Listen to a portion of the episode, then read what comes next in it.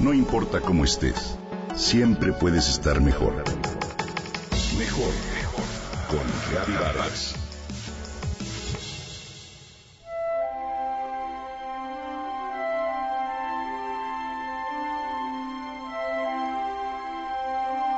La escena conmueve. Un bebé de menos de dos años juega con una joven en el cuarto de experimentos. La cámara se enfoca en la reacción del niño al ver a un adulto que entra cargando una pila de libros que sostiene entre las dos manos. Vemos cómo el bebé observa al señor, quien intenta abrir una y otra vez, sin éxito, el armario con el pie para acomodar sus libros.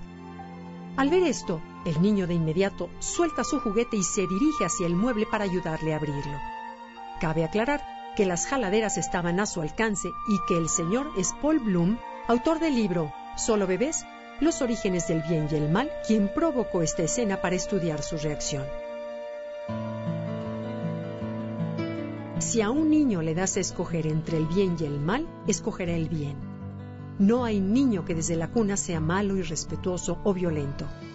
Los seres humanos por naturaleza nacemos buenos, Vinimos al mundo con una tendencia natural empática y altruista. Somos los adultos, quienes a los ojos de los niños somos el espejo de la vida, quienes alteramos dicha percepción. Y esa es nuestra responsabilidad. Cuando la empatía surge, la violencia disminuye, y la ciencia lo comprueba como un hecho irrefutable. ¿Por qué no apostarle a esta gran verdad en el tema de educación? Tomemos, por ejemplo, el tema del bullying, que en muchos casos ha alcanzado niveles de alarma con las redes sociales. ¿Qué hacer? ¿Cómo combatirlo? Hace poco mi esposo y tu servidor asistimos a la clase pública de Mateo de nueve años que vive en la ciudad de Los Ángeles, California. Lo que llamó poderosamente nuestra atención fue que la mayoría de las actividades, letreros y decoración del salón giraba alrededor de las palabras cooperación, compasión, atención consciente, empatía, perdón y altruismo.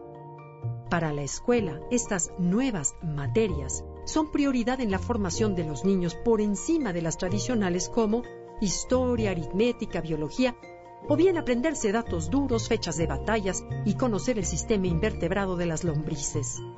A este tipo de enseñanza se le llama aprendizaje socioemocional. Cambia tu mente, cambia el mundo. Esta es la propuesta educativa del Dr. Richard Davidson, neurocientífico de Harvard y director del Center for Investigating Healthy Minds, para ser mejores como sociedad. Hace apenas unos años dicha idea hubiera sido descartada de inmediato. Sin embargo, basta observar los hechos en el mundo para entender que hoy aprender estas materias como parte de la currícula escolar es una prioridad. Además, la neurociencia nos demuestra que dichas materias crean modificaciones en el cerebro de los niños y de esta manera pueden ser más capaces de cultivar un bienestar que no dependa de factores externos o que estén fuera de su control.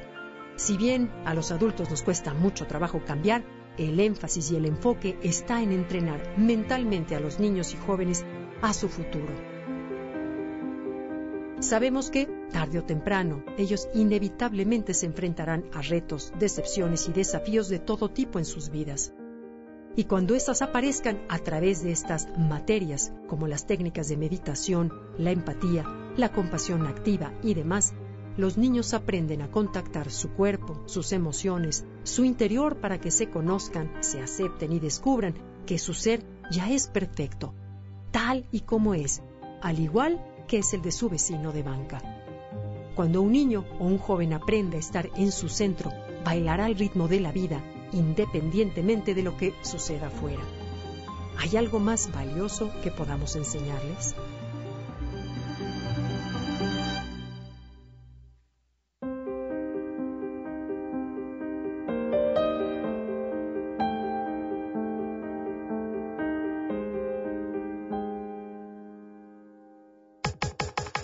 Comenta y comparte a través de Twitter. Gaby-Vargas. No importa cómo estés, siempre puedes estar mejor. Mejor, mejor. Con Gaby Vargas.